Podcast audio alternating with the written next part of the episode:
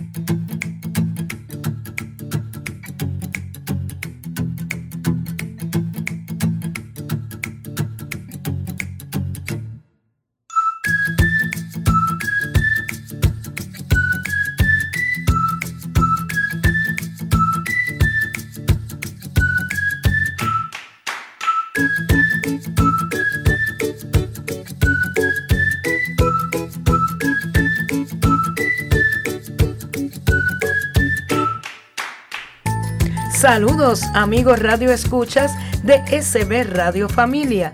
Les saludan José, Giovanna, Ángel y Bernadette en su programa Enseñanzas de Jesús para chicos y grandes. En este programa tocaremos temas relacionados a la catequesis, cuentos, trivias, canciones, textos bíblicos y mucho más. Esperamos que este compartir sea una experiencia de crecimiento y aprendizaje para todos. Y en el programa de hoy estaremos hablando sobre el rol del catequista. Sí, hola, hola a todos. Eh, tremenda tarea, tremenda tarea. ¿Y qué podemos hablar de ese rol de catequista? Pues si eres catequista, la característica de un verdadero catequista la importancia de su vida interior, dominio de la fe y la moral para ser un apóstol de evangelización. Wow, eso es bien fuerte, bien grande. Es que es una de las tareas que el Señor nos dejó eh, a cada uno de nosotros, que todos tenemos por vocación natural. Eso es algo de, ¿verdad? Que como cristianos llevamos ya una vez nosotros somos bautizados. Eh, esto es parte de la evangelización con un nombre especial que le llamamos ahora, ¿verdad? Catequista. Por eso es que siempre recalcamos en las sesiones de catequesis cuando están los padres que ellos son los primeros catequistas de los niños y que nosotros como catequistas vamos a reforzar y a refinar un poco esa enseñanza, pero lamentablemente, José, muchos de los padres le dejan todo a la catequesis o a los maestros de religión en los colegios, en, las, en algunas escuelas que se da educación en la fe. Y ellos dicen, no, yo no estoy preparado para eso, yo no debo intervenir ahí. ¿Verdad que están equivocados? Claro que sí, yo creo que eh, nuestra primera familia y los cercanos que tenemos se convierte en nuestra iglesia. Y allí como papá, como mamá, incluso los mismos hermanos, una vez tengan la conciencia, se deben enseñar unos a otros, así como quizás mamá puede enseñar a hacer un poco de arroz, eh, papá quizás a cortar la grama en el patio, eh, de igual manera yo debo de enseñar mi fe. Y una vez yo ponga en práctica el enseñar mi fe, estoy siendo un catequista. Algo que a mí me llamó mucho la atención de una abuelita que participaba a veces en el grupo de catequesis que yo eh, estaba dando clase con mi compañera María Ralat y era que ella venía a las sesiones porque decía que eso le ayudaba a ella a refrescar la información y que si alguno de sus nietos o de los niños que, que compartían con ellos tenía alguna pregunta, pues ella podía contestarle. Así que, pues mire, si usted cree que no se siente tan preparado, yo estoy seguro de que el catequista no se va a molestar porque usted se siente en un ladito, calladito, escuchando la clase para que pueda repasar esos elementos relacionados a nuestra fe católica que son tan hermosos y tan importantes y que muchas veces, pues mire, sí, no nos enseñaron quizás bien el catecismo, no nos sentimos preparados, nosotros mismos tenemos dudas, pues qué mejor que venir a la catequesis. Mira, dos cosas voy a decir. Primero, Dios bendiga a esa abuelita todo el tiempo porque necesitamos más abuelitos así, papás y toda la familia. Eh, y otra de las cosas que, que como coordinador en catequesis me encantaría a mí eh, fomentar es que la catequesis se haga más bien familiar. Que no sea el niño o el joven el que venga a la catequesis, sino que venga la familia. De hecho, me gustaría más trabajar con los padres y que los chicos sean los menos que uno vea. Para que sea el papá el transmisor, el que va a estar enseñando esa fe. Porque definitivamente si papá le enseña y la pone en práctica y los hijos ven el ejemplo, pues allí va a haber un derramamiento, ¿verdad?, de la gracia de Dios bien, bien abundantemente. Eh, estás poniendo en práctica lo que se está enseñando. Y me parece a mí que es formidable que se pueda dar de esa manera. Así que Dios bendiga a esa abuelita. Muy bien. Pues ahora vamos a hablar un poquito más concretamente del rol del catequista. Ya esta persona que ha recibido el llamado de Dios para trabajar como catequista en la catequesis, perdonando un poquito la redundancia, pero que se ha preparado, ha tomado los cursos que necesita y ahora trabaja como catequista. Dice que ser catequista no es cualquier cosa. En tus manos está lo más importante de la educación de los niños y los no tan niños, porque como hemos recalcado en otros programas, la catequesis no es solo para los niños. Así es. Hay catequesis para jóvenes, para adultos de todas las edades. Así que este catequista va no solamente a transmitir y que ellos van a aprender de ti, sino que va a ayudarle a conseguir lo que verdaderamente necesita, ser felices en la vida y conseguir la felicidad eterna. No estamos hablando de notas ni de una carrera universitaria, estamos hablando de herramientas de fe para poder vivir una vida feliz y al final de la vida poder ganarnos el reino de Dios. Amén. Este, diste en un clavo, ¿verdad? Como uno dice, porque muchas veces vemos la catequesis como quizás una clase de religión y, la realidad es que se distancia, no son lo mismo. Tomar cursos de religión y vivir la catequesis son dos cosas totalmente distintas. Es como, como hablar más bien de la teoría y la práctica. Probablemente te estoy hablando de lo mismo, pero no se está haciendo lo mismo. Por eso en, en catequesis como tal, cuando estamos reunidos, pues se enfatiza mucho el que hablemos con el nombre en vez de decirle misi, mister, maestro a, esa persona, a ese catequista que te está ayudando en la enseñanza, que no hablemos, vamos a reunirnos en la clase porque vamos a tomar la clase de catequesis. No es una clase, es una enseñanza lo que se va a estar encuentro. Es un encuentro también, así mismo. Así que no, no se debe ver eh, de la misma manera, aunque tenga elementos que se compartan porque tampoco vamos a decir que son exactamente contrarios ni nada por el estilo. Pero en una, el porque yo estudie ciencia o el que yo estudie matemática, eso no me va a obligar a mí o no me va a proponer a mí el que yo viva la matemática, porque suena hasta feo, ¿verdad? O el que yo viva la ciencia, o el que yo viva el inglés, por decir algunas materias. Eh, pero sin embargo, en la catequesis, como me están enseñando, todas las palabras que Jesús nos dijo y que nos propuso este estilo de vida en la catequesis. Lo que me está buscando promover en mí es que yo cambie mi estilo de vida por aquello que Jesús nos propone. Eso está excelente. Y ser catequista es un reto, es una responsabilidad, porque aparte de que estás transmitiendo el mensaje de Jesús, o sea, no fue lo que dijo fulanito eh, o un científico como citó José, sino que es las palabras que dijo Jesús. Palabras vivas.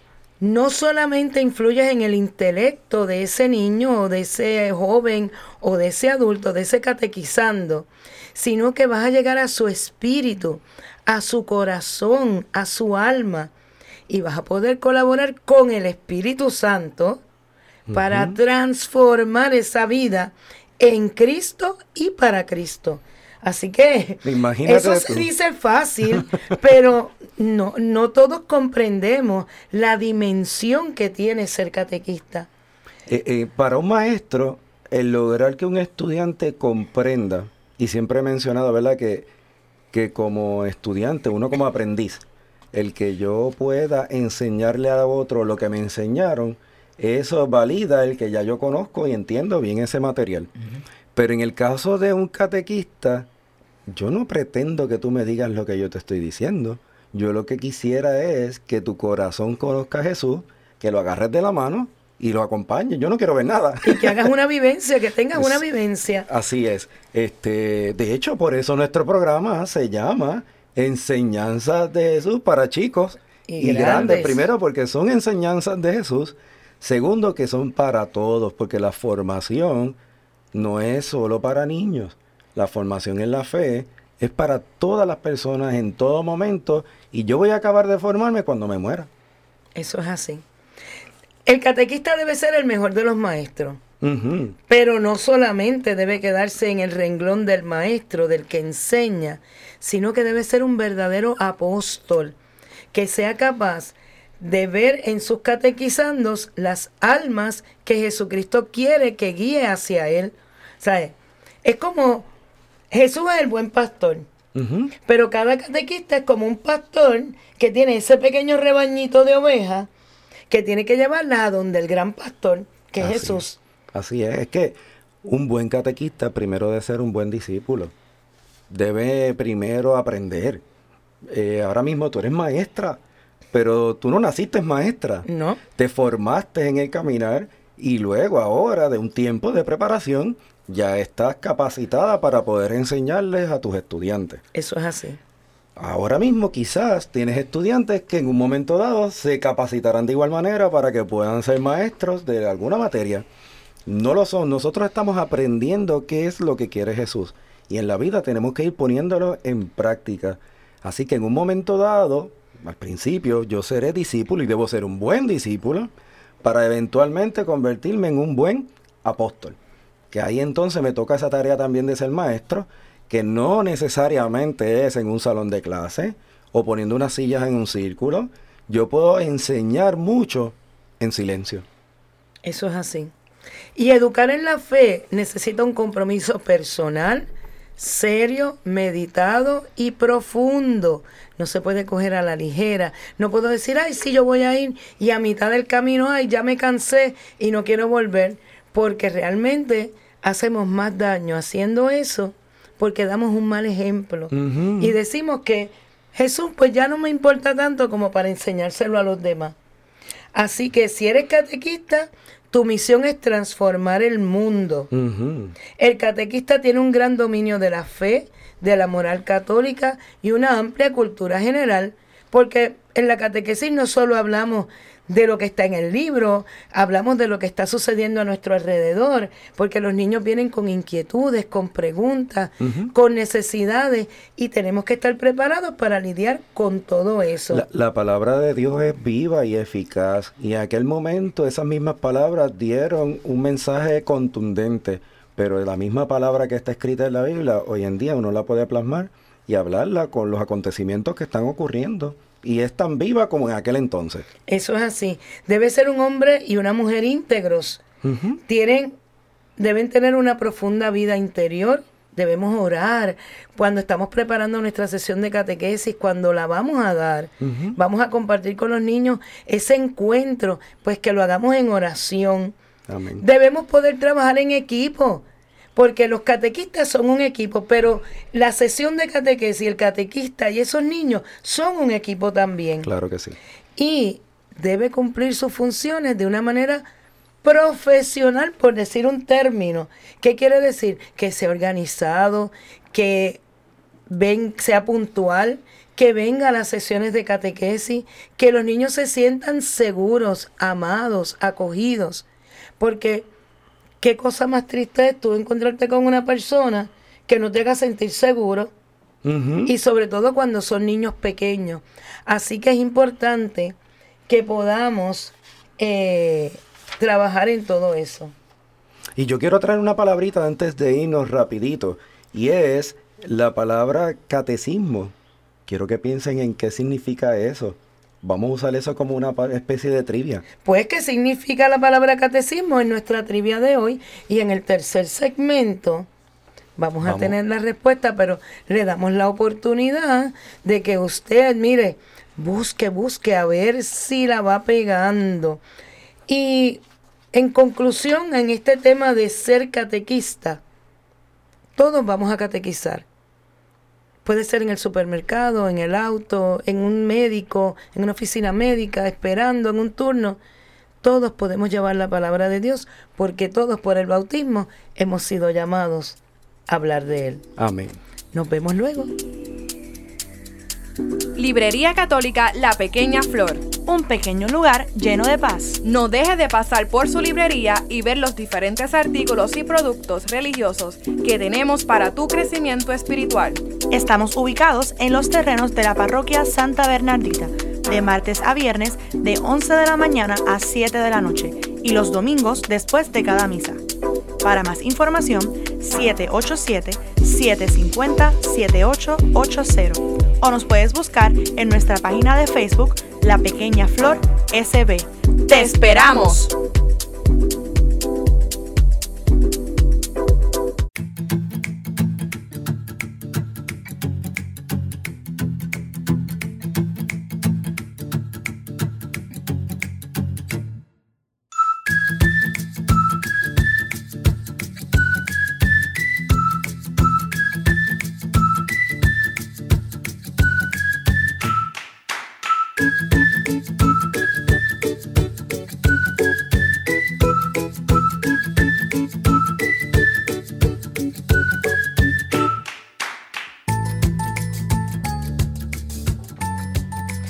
Puedes escuchar la programación de SB Radio Familia a través de www.sbradiofamilia.org, la aplicación de Google Play SB Radio Familia. SB Radio Familia contemplando a la familia en Cristo y llevando la familia a Cristo. Desde el estudio Nazaret en la parroquia Santa Bernardita. También puedes escucharnos por Spotify, iTunes, SoundCloud SB Radio Familia. Y como saben, SB Radio Familia pues se nutre de donaciones. Así que sea amigo de SB Radio Familia y ayúdanos a continuar con esta gran misión.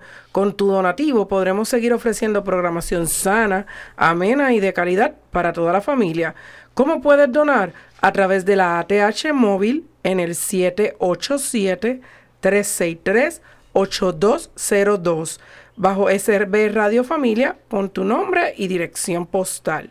O si quieres, puedes darte la abuelitita aquí a la librería La Pequeña Flor, donde César te va a atender con mucha amabilidad y aquí puedes traer entonces tus donativos en efectivo o con cheque a Parroquia Santa Bernardita. Pues estamos en nuestro segundo segmento, que es donde hablamos de un personaje que se ha destacado por su vida y su testimonio de fe. Y hoy vamos a hablar de uno de los grandes grandes, que es San Pablo. ¿Qué Es- nos dicen Giovanna y Ángel de San Pablo? Bueno, pues voy a empezar diciendo que San Pablo es uno de mis personajes favoritos. Sí, no sé si es que porque me identifico un poco con él. O sea, vamos, vamos a ser realistas. Este, Pablo nació en, En Tarso. en Tarso. Y Pablo era de familia rica, adinerada.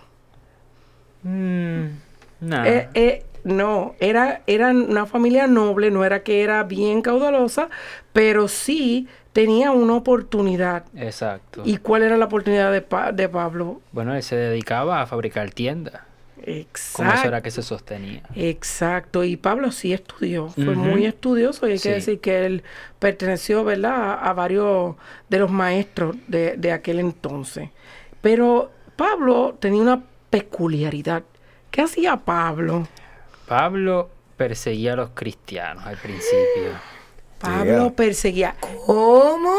Él no los mataba, No. porque él no Bueno. llegó a matarlo él físicamente, pero estaba, Estaba presente. estaba presente.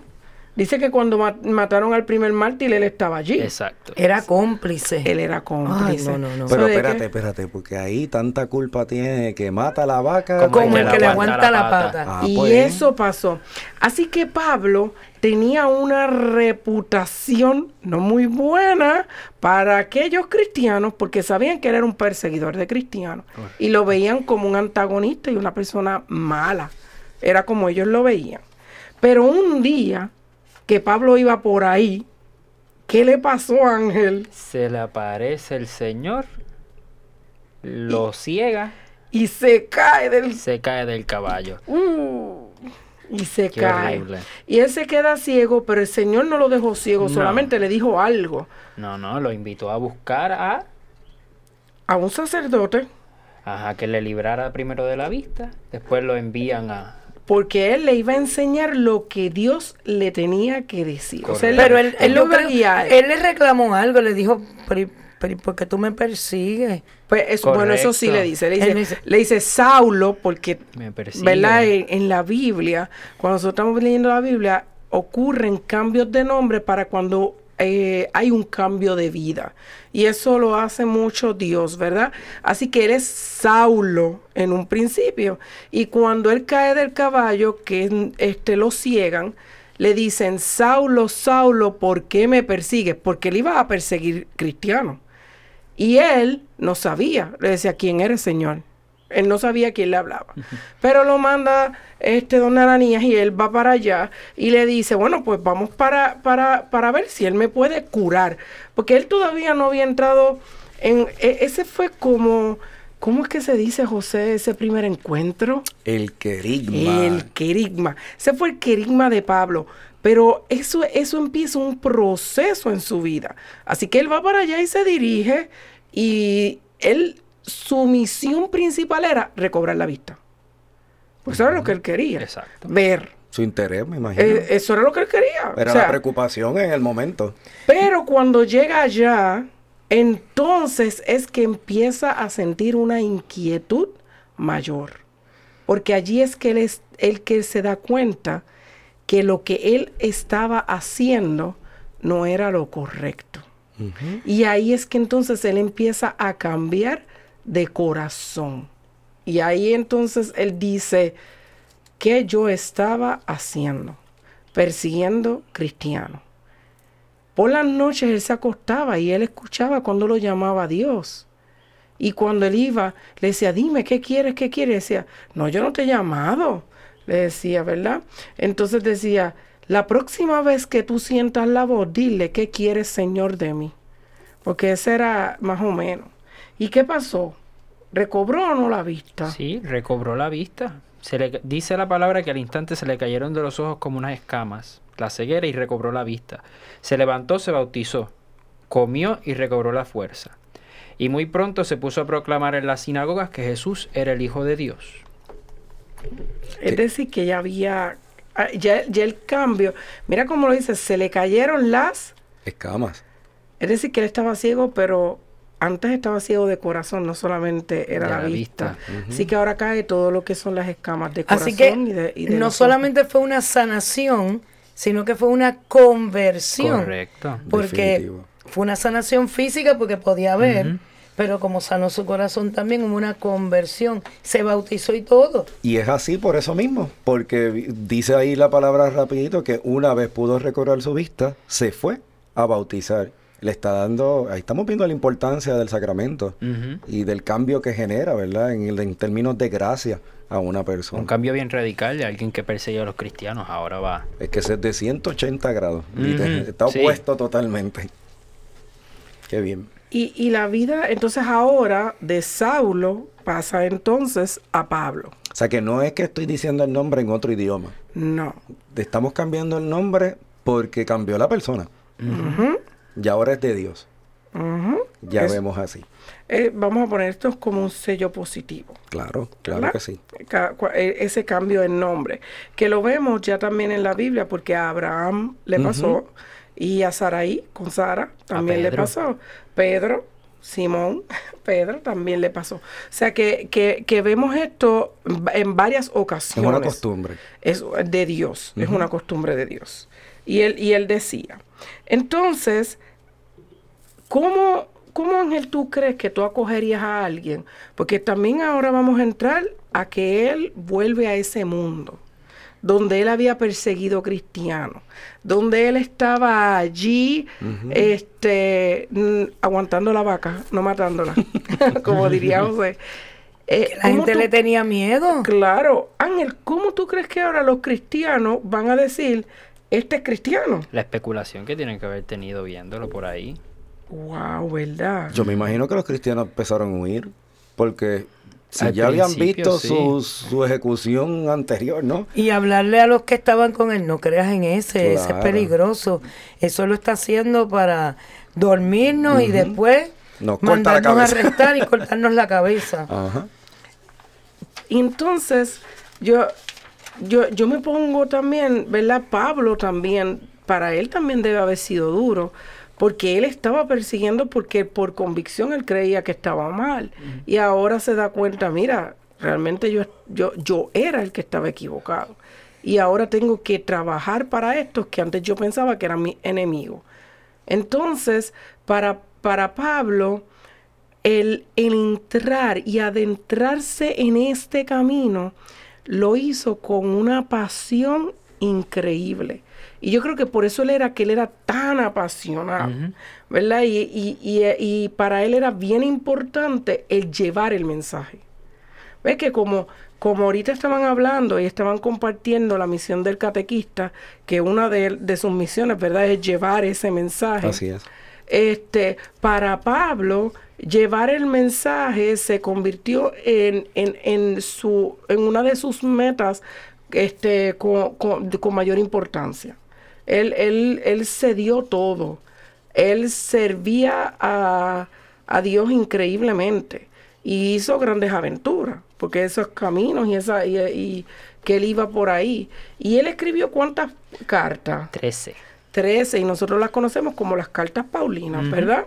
¿Y a quién le escribió esas cartas, Ángel? Ay, a un montón de pueblos. A 15 pueblos. No, a menos, a menos. A menos. A menos. Pero era, por ejemplo, este, él veía que en el pueblo de Corinto ya habían gente que estaban haciendo las cosas como no eran y Pablo entonces les escribía para llamarles la atención. Uh -huh. Wow, ¿qué rol es ese? Porque eso lo hemos visto antes. Claro. ¿Quién denuncia? Un profeta. Ah, él tenía ahí ese rol de profeta. Él tenía que decirle, mira, estás por, estás por donde no es. Tenemos que corregir esto. Uh -huh. Y eso era bien importante. Así que Pablo comenzó no solamente a anunciar la palabra de Dios, no solamente a, a, a denunciar lo que no estaba bien, también comenzó a corregir a la gente y a enseñarle por dónde era que había que ir. Porque es Pablo quien nos habla de las primeras comunidades. Correcto. Es, es, es él el que nos dice cómo son las cosas. Así que para nosotros Pablo es, es una figura que es central dentro de la iglesia. Así es, es que para mí él es fascinante en ese sentido, porque muestra como una persona que pudo haber estado en lo peor del mundo, se transforma entonces en el mejor del mundo y quizás esa hambre que él tenía por llevar la palabra a, a, los demás y que los demás conocieran al Señor era porque sentía quizás hasta un poco de no sé, de culpabilidad por todo lo que había claro. hecho y él quería de alguna manera eh, sanar y contrarrestar todo el mal que había hecho. Y tenía hecho. un compañero que estaba con él siempre, que era Bernabé, uh -huh. que lo acompañó en todos esos viajes y, y a todos esos lugares que fueron y verdaderamente nos ha dejado un legado en esas cartas que cuando las vamos leyendo uno dice, wow, qué riqueza. Y es unas cartas que se escribieron en ese tiempo, hace muchos años atrás, y nosotros las leemos y es como si fueran para nosotros. Sí. Y en vez de decir a los corintios, dijera a los countryclubcitos o a los de Villa Carolina, a los de Ponce, a los de Mayagüez.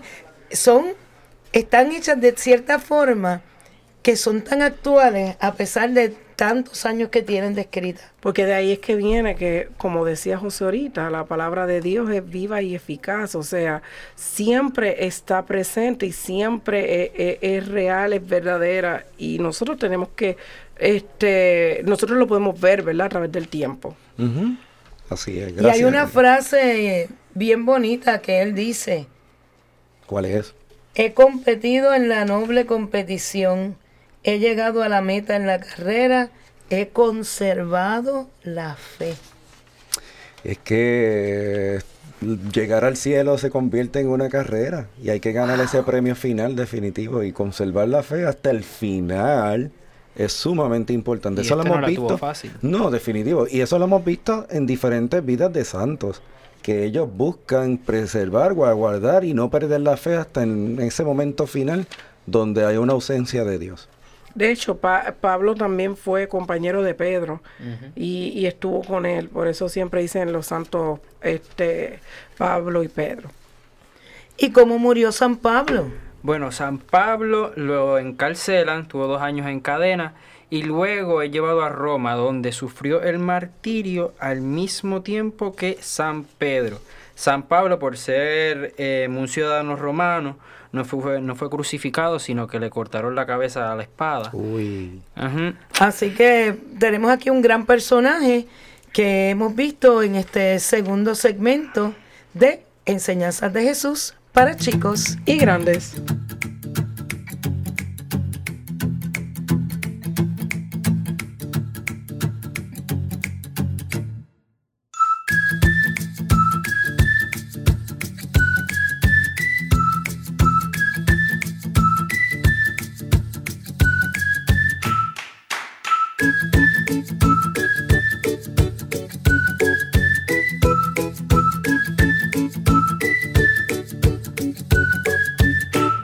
En nuestro tercer segmento de Enseñanzas de Jesús para chicos y grandes tenemos nuestro tema de catequesis.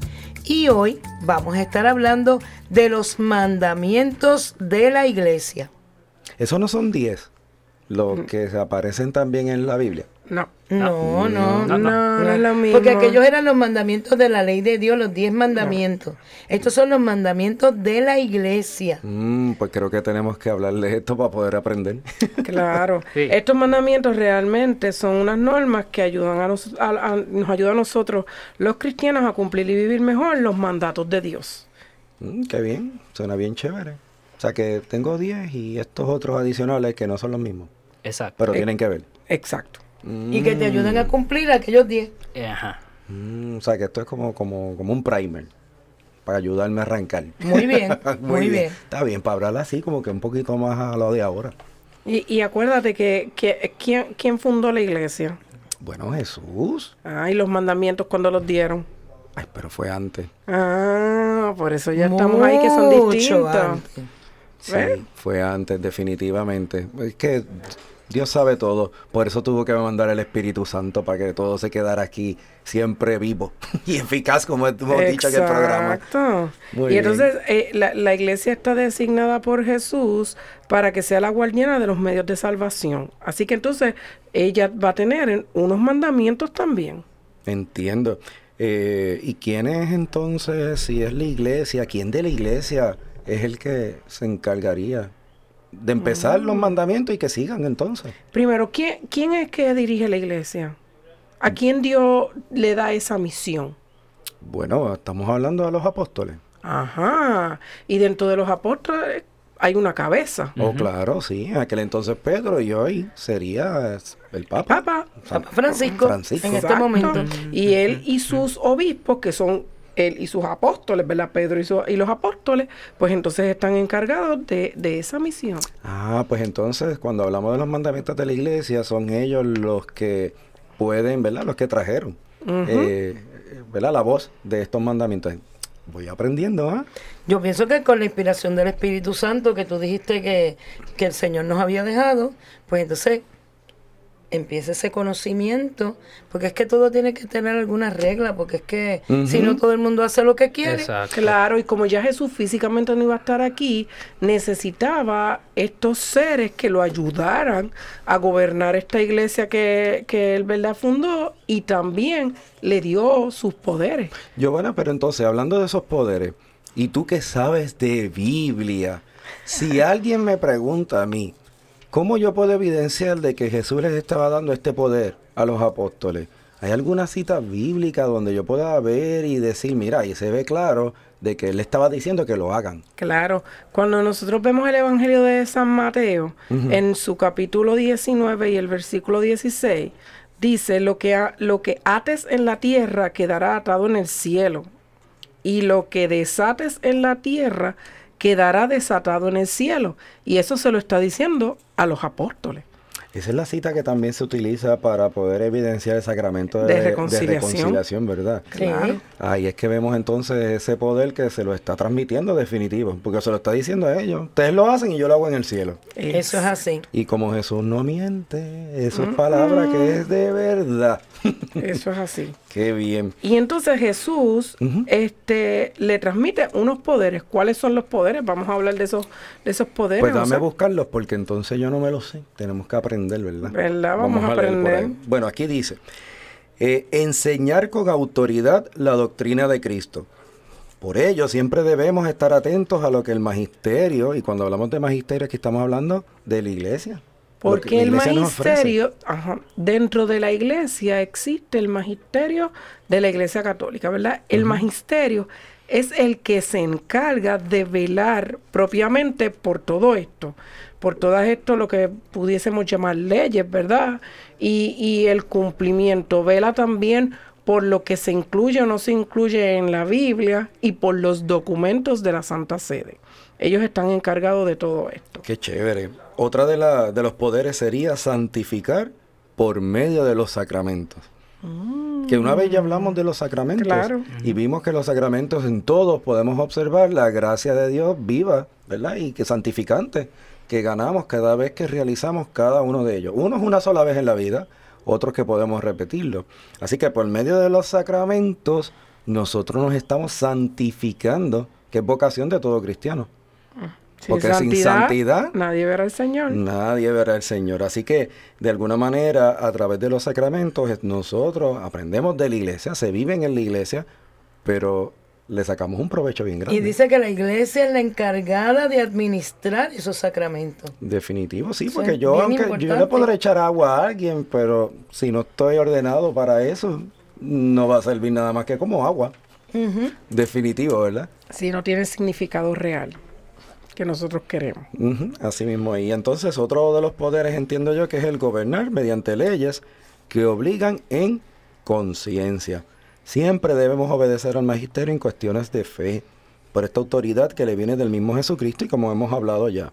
La iglesia puede y debe promulgar leyes que ayuden a los fieles en su camino hacia la casa del Padre, porque ese es el fin, queremos volver otra vez de donde venimos, que es a casa de Papa Dios, definitivamente. Claro, la iglesia pretende, pretende ¿verdad? Este, glorificar a Dios y obviamente salvar a los hombres, ¿verdad? Porque para eso fue que vino Jesús, Pero para alcanzar llegar- nuestra salvación. Podemos llegar a, la- a glorificar a Dios cuando nos santifiquemos. Exacto. Porque yo no puedo ver a Dios cara a cara si no soy santo. La- y la gente está equivocada, piensa que la santidad es para que hagan una estatuilla y nos pongan allí, ¿verdad? Abajo de, encima de una nube, eh, No. con las manitas ahí unidas como si estuviéramos rezando. Esas son imágenes. Pero la realidad es que toda persona que logra entrar al cielo, aunque no lo reconozcamos aquí en la tierra, ya es santo. ¿Verdad Eso que es sí? así. Qué bien. sí. Así que ese, miren, apunte. Esa es tarea que tenemos como objetivo La en la santidad vida. es para todos. Amén, amén. pero claro hay que, sí. trabajarla. Hay que ganarla. Dios hizo algo, Jesús, para poder acercarnos un poquito más. Pero la libertad la tengo yo a escoger si quiero darle la mano o no. Así que vamos a poner de nuestra parte allá. Bueno, y entonces en términos de esos mandamientos, Giovanna, ¿qué más podemos hablar de los de la iglesia? Los mandamientos de, de, de la iglesia, este, ¿Cuáles son? ¿Cuántos vamos, vamos son? a empezar, vamos a empezar por el primero. Dice celebrar misa entera los domingos y fiestas de guardar.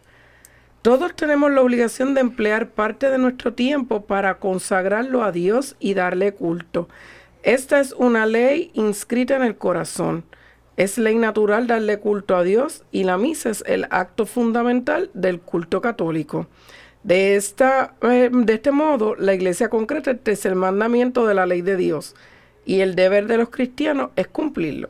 Además de ser sobre todo un inmenso privilegio y honor. No lo podemos ver, ¿verdad? Este, como si fuese un castigo, al revés, con mucho amor. eh, la misa es acción de gracias. so, Vamos a darle gracias al Señor por todo lo que nos ha dado y lo que ha permitido. Así que es bien importante. Entonces, Giovanna, el que llega tarde a misa o el que comulgó y no le gustan los anuncios ni lo que dicen al final y se va antes, está incumpliendo perdiendo ese precepto. bendición. Mira, algo que a, que a mí me llama mucho la atención, José en esto es, eh, este, es bien fuerte. Él siempre está diciéndonos a nosotros como familia. La, la, la misa uno no llega tarde, uno siempre trata de llegar antes, porque hay que tener este, la actitud, para uno ponerse en actitud de, de la celebración. Y no se termina hasta que se acabe la última canción. No te vas a ir corriendo porque nadie te espera. Y él siempre está, en, a los nenes, ah, está siempre inculcándole esto, siempre, siempre. Para él es bien Y, importante. com- y como ahí estamos conmemorando la última cena, yo no sé, vamos a recordar quién fue el que se fue primero. Uy. Y lo que fue a hacer. Así que yo no me quiero copiar. No, y es, y, y es como respeto, imagínense, si a uno lo, si, si uno tiene estos invitados en su casa, uno se, se esmera por ello. Pues uno, uno le dice, mira, pues lleguen a las seis. Y los invitados te llegan a las seis y media, a las seis y cuarenta. Tú dices como que, wow, estos querían de verdad venir a mi casa. Y después vienen, comen y se van y no ni siquiera se quedan un ratito para hablar contigo y compartir. Es importante el compartir. Así se siente Jesús Bueno. cuando llegamos tarde y nos vamos volando. Así que es importante guardar los domingos y fiestas de precepto, como Giovanna mencionó, que aquí en Puerto Rico serían en adición la- el día de Navidad, el día de Año Nuevo y el día de Reyes, que es la Epifanía Epifanía del del Señor. Muy, Muy bien. bien. el Y el segundo, el segundo dice por acá, confesar los pecados graves cuando, a- cuando al menos una vez al año en peligro de muerte y si voy a comulgar porque yo debo estar en gracia. y, e- y es bien importante eh, este segundo mandamiento, porque aquí nosotros tenemos, ¿verdad?, nuestro padre y pastor que siempre está haciendo hincapié grandemente en el comulgar. Recuerden que el comulgar es lo que es el alimento de nuestra alma y es lo que nos va apartando de aquello que nos quita la gracia.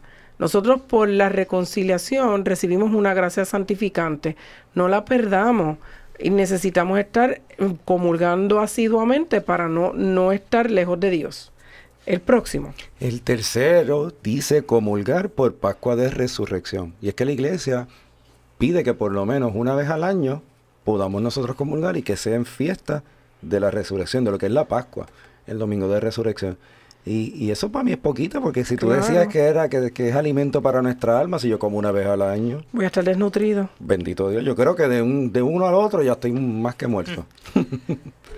es ayunar y abstenerse de comer carne cuando lo manda la iglesia. ¿Y cuándo es eso, Giovanna? Uf, eso siempre va a ser eh, el miércoles de ceniza. Ajá. Nos piden eso.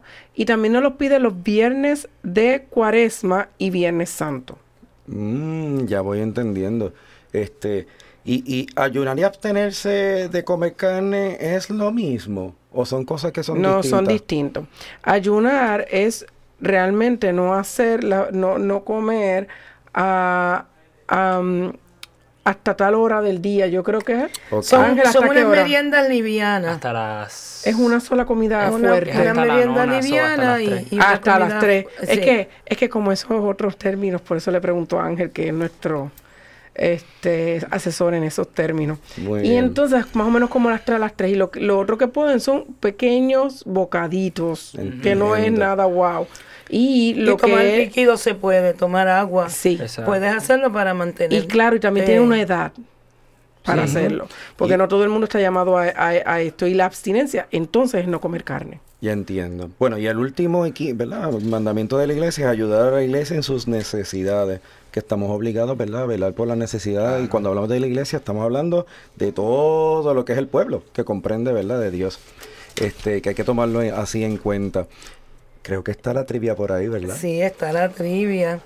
Dice aquí que la palabra catecismo viene del griego catequismo, que significa instrucción oral. El prefijo cata significa hacia abajo, como en las catacumbas, que eran las cuevas donde se reunían los primeros cristianos a celebrar la Eucaristía. El verbo ekein significa resonar, hacer ruido, dar instrucciones en voz alta.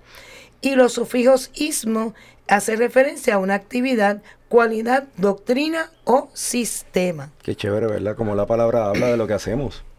De lo que Y hacemos. todo esto de los mandamientos de la iglesia y de lo que nosotros debemos hacer como catequistas es importante, como dijo José, aprenderlo, repasarlo. Y usted lo aprendió aquí en Enseñanzas de Jesús para chicos y grandes. Hasta el próximo segmento. Visita la página cibernética de la parroquia Santa Bernardita. Ahí encontrarás información que te ayudará a crecer en la fe. Podrás enlazarte en la transmisión diaria de la Santa Misa. Conocerás las liturgias del día, así como el santo que celebramos cada día. Tendrás también la oportunidad de acceder a nuestra página de eventos y conocer qué eventos tiene la parroquia. www.parroquiasantabernardita.org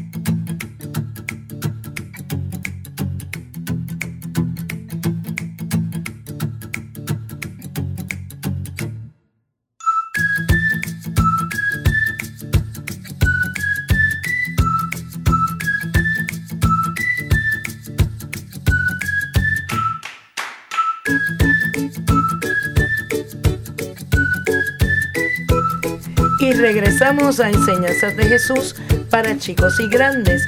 Y en nuestro cuarto segmento tenemos nuestro cuento para reflexionar. Y hoy Ángel nos leerá la verdadera autoridad. Vamos allá. Dice, la mayoría de los chicos de quinto grado estaban juntos desde, las desde los tres años. Así que ya habían pasado más de siete años en la escuela compartiendo juegos, salidas y el estudio. Desde siempre, Marcos había sido el que mandaba a todos, el que decidía qué se hacía y qué se jugaba. Tenía un carácter muy fuerte y muchos de los niños le obedecían porque le tenían miedo.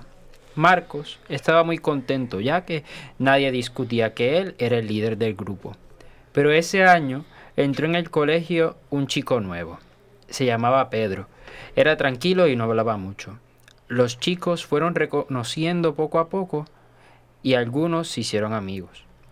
Cierta vez, durante la clase de matemáticas, Marcos tiró una tiza hacia el aire.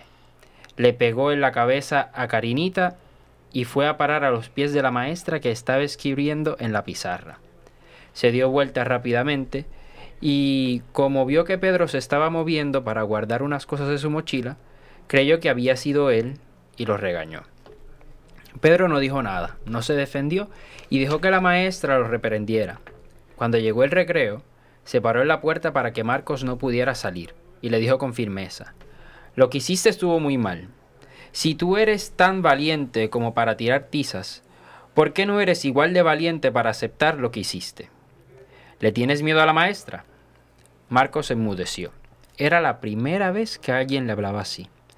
El resto de los chicos, que se habían quedado esperando para ver qué pasaba, estaban sorprendidos que Marcos se miraban tratando de imaginar lo que, había, lo que iba a contestarle. Sin embargo, antes de que abriera la boca, Pego le Pedro le dio media vuelta y se fue al patio a jugar. Marcos lo buscó para responderle y Pedro se puso muy se impuso muy seriamente. No hace falta que me digas nada. Ya está todo dicho. Ya está bien, ya todo está hablado. Y yo no tengo nada más que decir, ni tengo rencores. Ok, ya está todo olvidado. No se va a volver a repetir.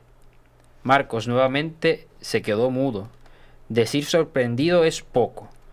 Pedro le dio la espalda y siguió jugando como si nada hubiera pasado. Los chicos observaban a Marcos y a Pedro, y no lo podían creer. ¿Cómo se atrevía a Pedro a desafiarlo así?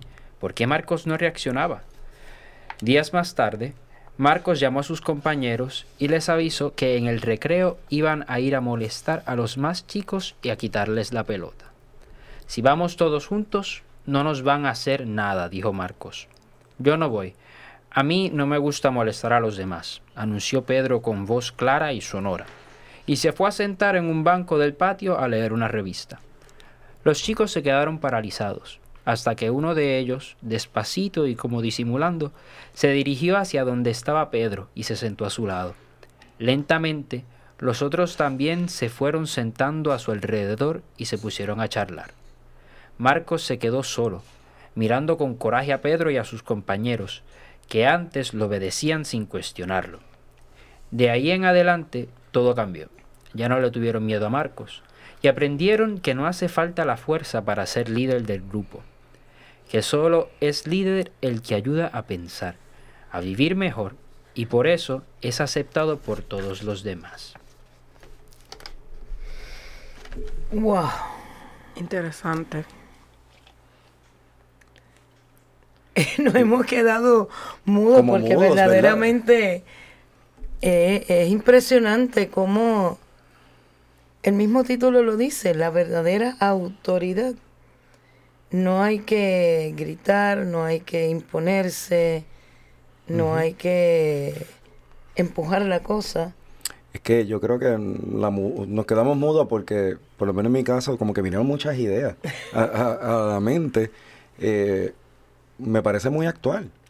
Es que eso se vive hoy en día en un salón de clases con, con chicos y yo diría que hasta en la universidad, a lo mejor no estamos hablando de empujar, pero sí de una palabra, ¿verdad? Fuerte eh, que se le pueda decir a, algún compañero, eh, de alguna manera inhibiéndolo en su contestar, en su participación, o el que se pueda acercar a algún otro compañero y tener una conversación sana. Este, es algo que, que lamentablemente, aunque sabemos que es un cuarto, se está viviendo día a día. Y yo pienso que también nos quedamos quizás en silencio porque quizás nosotros hemos sido marcos en algún momento. Y hemos dicho, wow, yo que he actuado de esta manera y mira a Pedro que actuó tan tranquilo, tan, tan normal, sin ningún interés de protagonizar y se convirtió en el líder del grupo sin, necesidad, sin necesariamente quererlo, porque los otros vieron en él lo que ellos querían ver en un verdadero líder, en un verdadero líder, no el miedo que le tenían a Marcos. Claro, y, es, y a eso iba, que la autoridad no es hacer lo que otro me mande todo el tiempo. Pues estamos hablando, esto es como un líder y los otros son los seguidores y hacen todo lo que el líder diga. Pedro no le decía a los otros lo que tenía que hacer. Pedro no le tenía que decir a los otros, vamos a hacer esto, vamos a molestar a alguien, vamos a tirar las tizas. No, Pedro realmente lo que él pensaba, lo que él sentía, era lo que él hacía. Los demás, viendo un ejemplo bueno en Pedro, entonces lo siguen por modelaje. Y yo creo que ahí está la diferencia. Alguna vez yo vi como un meme que la diferencia entre lo que es jefe, ser jefe y ser líder. Y el jefe es el que está en un escritorio mandando a los otros a que estén alando y alando, mientras el líder es el primero que está en la fila alando con su, con su equipo. Y eso es lo que yo creo que, que, plantea esta historia, que, que se pierde, porque a veces el poder desenmascara. Sí, Ah, esa aprendí, frase la escuchamos. Aprendí. El poder muchas veces lo que hace es desenmascarar sentimientos no tan positivos que podemos llevar dentro. Sí, porque ese refrán de, de que el poder desenmascara, porque muchas veces la gente habla que el poder corrompe. Y, y no es que corrompe, es que desenmascara lo que de verdad había en el corazón de esa, de esa persona. Y algo que me llamó la atención de Pedro es que él no le dijo, no, ustedes no pueden ir a molestar a los demás. Él dijo, yo no voy, porque a mí no me gusta molestar a los demás. Y fue y se sentó a leer una revista. Es determinado, es muy determinado, él No está tuvo consciente. miedo. Sí, él está consciente. Él está claro de cuál es su, su visión de la situación y no, no de ninguna manera dijo algo para influenciar la decisión de los demás. Él simplemente habló de él. Y, y también puede ser diferente y no tiene miedo al rechazo de los demás por él ser diferente. Y esto me, me trae rápido un- una anécdota de cuando nosotros tenemos tres hijos, ¿verdad? Y yo tenía una niña grande. Y yo casi siempre nosotros la poníamos en el campamento de verano del colegio donde ella estuviese. Y, y en ese año, este, pues por X o Y situación, decidimos ponerla en el campamento del municipio, este, de un pueblo, de X pueblo. Y ahí pues van todo tipo de niños con todo tipo de educación. Y yo siempre decía a ella, cuando tú veas algo que no te agrade, realmente esta parte y no, no te moleste, no tienes por qué pelear, tú no tienes que hacerlo. Y yo creo que como el jueves de esa primera semana, la líder del campamento me llama a ver si la nena estaba bien y porque ella siempre la veía como sola. Y yo le dije, pues fíjate, ella nunca me ha dicho nada, así que fui y me acerqué y le di y le pregunté, mamá, todo está bien. Sí, mami, lo que pasa es que estos niños lo que les gusta es reggaetón y estar bailando cosas raras y a mí eso no me gusta, así que yo me quedo aparte y ellos que bailen y canten lo que ellos quieran. Así que eh, eso pasa, o sea, hay niños que dentro de son así de determinados, lo que tenemos es que, ¿verdad?, estar con ellos y, y enseñarles a que no tengan miedo a los demás. Es que tristemente vivimos en un mundo donde el que piensa distinto se toma como que es algo malo, sin, sin pasar por el proceso de, de poder reflexionar en, en, lo que es lo distinto, porque me parece a mí que la diversidad muchas veces lo que hace es enriquecer, ¿verdad? Lo que nosotros tenemos. Si todos fuéramos exactamente iguales, yo creo que está aburrido fuera la vida. Así que eh, cuando pase algún suceso de esa manera, eh, y como estamos próximos, ¿verdad? En una temporada así hasta de, comienzo de clase, pues yo creo que como, como esos compañeros que yo vea que, que se pueda observar que están, quizás están un poco hasta distantes en acercarnos y ver un poco, ¿verdad? Eh, el por qué está de esa manera, tratarlo de integrar y aceptar con ellos esos pensamientos que son distintos mientras sean positivos, porque tampoco estamos hablando aquí que vamos a recoger de todo, ¿verdad? Eh, tenemos que pensar en lo que es ético, lo que es moral, lo que es bueno. Eh, no, no, es tampoco que vamos a aceptar cualquier cosa y sin pasarlo por ese sedazo, ¿verdad? Eso es así. Con, per se. Pero es bien importante que podamos tener la apertura para poder aceptar a todo el mundo, que acá nuestro querido amigo Marcos no hacía, porque él buscaba marcar diferencias entre las personas, ¿verdad? Los compañeros que tenía. Eh, ver, tengo, mi ganga y estoy en contra de todos los demás. Acá, sin embargo, Pedro lo que hacía más bien era, no, eso no es positivo, yo me aparto, no comparto contigo y hasta de alguna manera de esa forma debilitaba ¿verdad? el personaje de, de, Marco, en esencia. Excelente.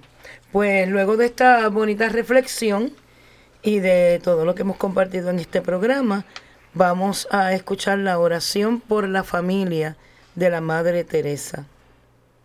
Padre Celestial, nos has dado un modelo de vida en la Sagrada Familia de Nazaret. Ayúdanos, Padre amado, a hacer de nuestra familia otro Nazaret, donde reine el amor, la paz y la alegría, que sea profundamente contemplativa, intensamente eucarística y vibrante con alegría. Ayúdanos a permanecer unidos por la oración en familia, en los momentos de gozo y de dolor. Enséñanos a ver a Jesucristo en los miembros de nuestra familia, especialmente en los momentos de angustia. Haz que el corazón de Jesús Eucaristía haga nuestros corazones mansos y humildes como el suyo y ayúdanos a sobrellevar las obligaciones familiares de una manera santa. Haz que nos amemos más y más, unos a los otros cada día, como Dios nos ama a cada uno de nosotros, y a perdonarnos mutuamente nuestras faltas, como tú perdonas nuestros pecados. Ayúdanos oh Padre amado, a recibir todo lo que nos das y a dar todo lo que quieres recibir con una gran sonrisa. Inmaculado Corazón de María, causa de nuestra alegría, ruega por nosotros. Santos ángeles de la guarda, permanezcan a nuestro lado, guíennos y protéjanos. Amén. Amén esta reflexión de la familia, pues nos lleva también a reflexionar lo que SB Radio Familia quiere para las familias de Puerto Rico y para las familias en cualquier lugar donde nos puedan escuchar. Así que sigamos adelante, sigamos catequizando, sigamos poniendo nuestro granito de arena para que este mensaje siga transmitiéndose y siga tocando cada corazón que pueda escucharlo. Así que gracias a todos por sintonizarnos, por compartir con nosotros y nos veremos, nos escucharemos luego en Enseñanzas de Jesús para chicos y, grandes.